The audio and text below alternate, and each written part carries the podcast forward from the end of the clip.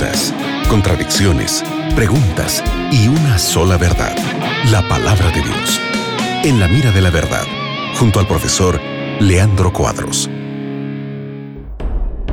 Un programa más de En la mira de la verdad junto al profe Leandro Cuadros. Hola Leandro, ¿cómo estás? Olá Nelson, como sempre é um prazer estarmos juntos para estudarmos a Bíblia com nossos amigos.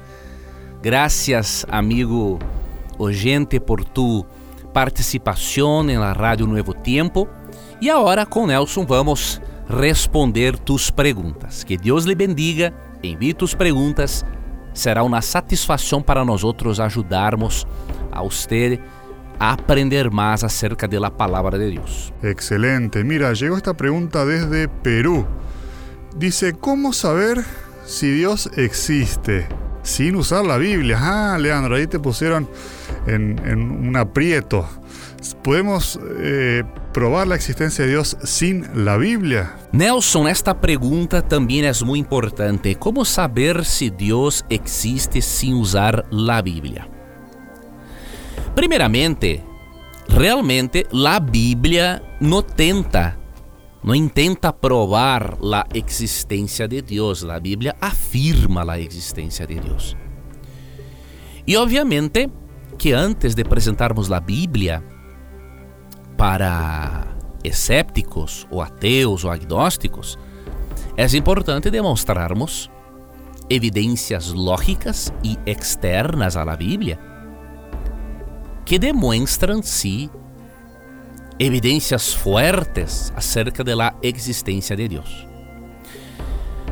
Antes de presentarte algunas de las evidencias externas a la Biblia, me gustaría de recomendarte, amigo gente, que estudies eh, una disciplina llamada apologética. Lo que es apologética?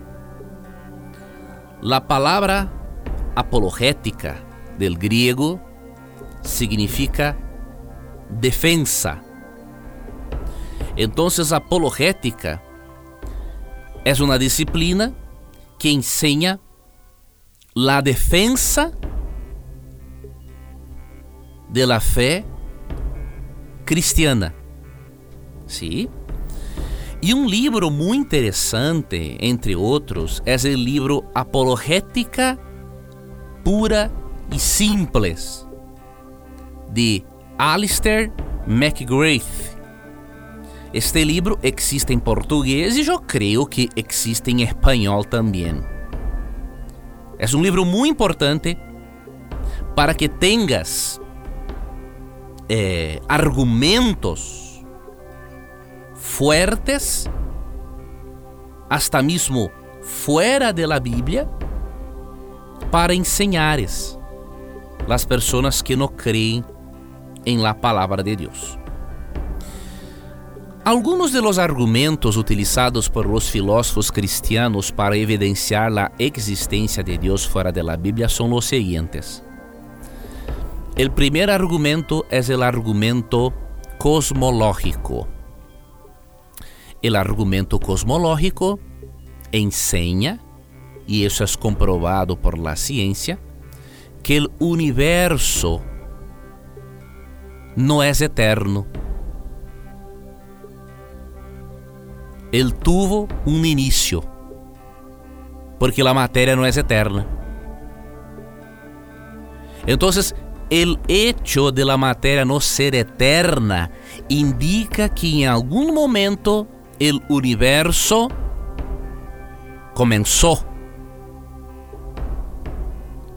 E como todas as coisas que come, come, começam a existir exigem uma causa, não é possível que o universo tenha surgido por el acaso. Todo efeito tem uma causa. E como o universo não é eterno, ele surgiu, isso indica que há algo ou uma força ou uma mente inteligente que deu início a isso. Então, esse é o argumento cosmológico, que demuestra que o universo não é eterno. Há outro argumento, o argumento teleológico. Teleológico tem que ver com planeamento, del griego telos significa eh, planeamento, sim, ordem, organização. E há leis que demonstram que nosso planeta foi criado para e preparado para receber vida. Vou apresentar-te somente um exemplo de centenas que há. O planeta Júpiter se encontra em uma posição estratégica em relação à Terra.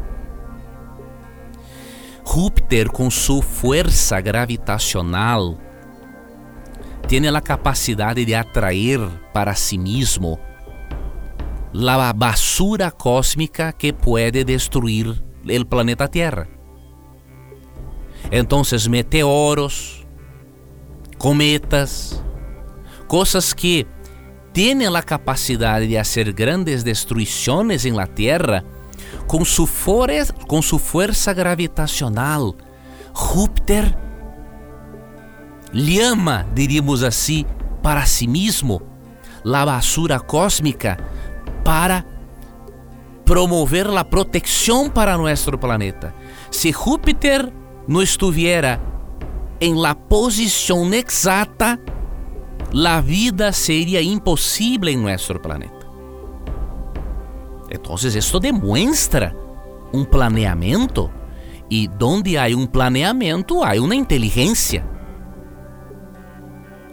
Outro argumento é o argumento eh, moral.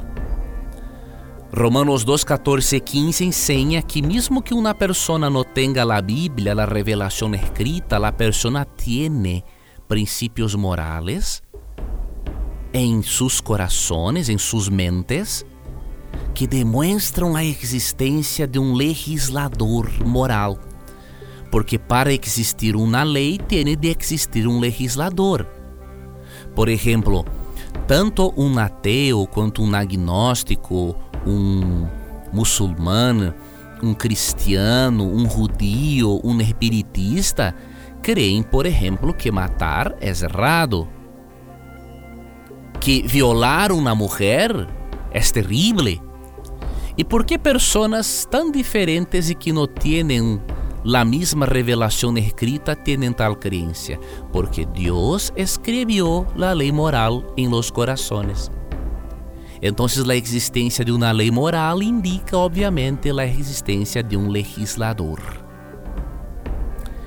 Entonces yo mencioné el argumento cosmológico, el argumento teleológico, el argumento moral y hay también el argumento ontológico é um argumento que ensina que o ser humano tem a necessidade de Deus. E realmente há uma necessidade interna no ser humano de adorar algo ou alguém superior a si mesmo. Então, essas são algumas sugerências que dou para ti demonstrar a existência de Deus sem utilizar a Bíblia. E depois que abrires a mente de la persona com tales argumentos que eu apresentei de uma maneira muito resumida, puedes, por exemplo, apresentar as profecias preditivas de la Bíblia, que demonstram a sobrenaturalidade da palavra de Deus. E recuerdes que o grande argumento para convencer uma persona é também tu testemunho personal, la manera como tratas esta persona. Muy bien, muy bien. Gracias Leandro y gracias a nuestro amigo de Perú, Javier de Perú, que nos envió esta pregunta. Sigue en compañía de la radio Nuevo Tiempo. En cualquier momento regresamos con el programa En la Mira de la Verdad. Muchas gracias Nelson por la compañía de siempre en el programa En la Mira de la Verdad Muchas gracias, amigo gente, por acompanhares la Radio Nuevo Tiempo e nunca te olvides que siempre que tengas coraje de preguntar, la Biblia te dará coraje de responderte. Acabas de escuchar En la mira de la verdad, junto al profesor Leandro Cuadros.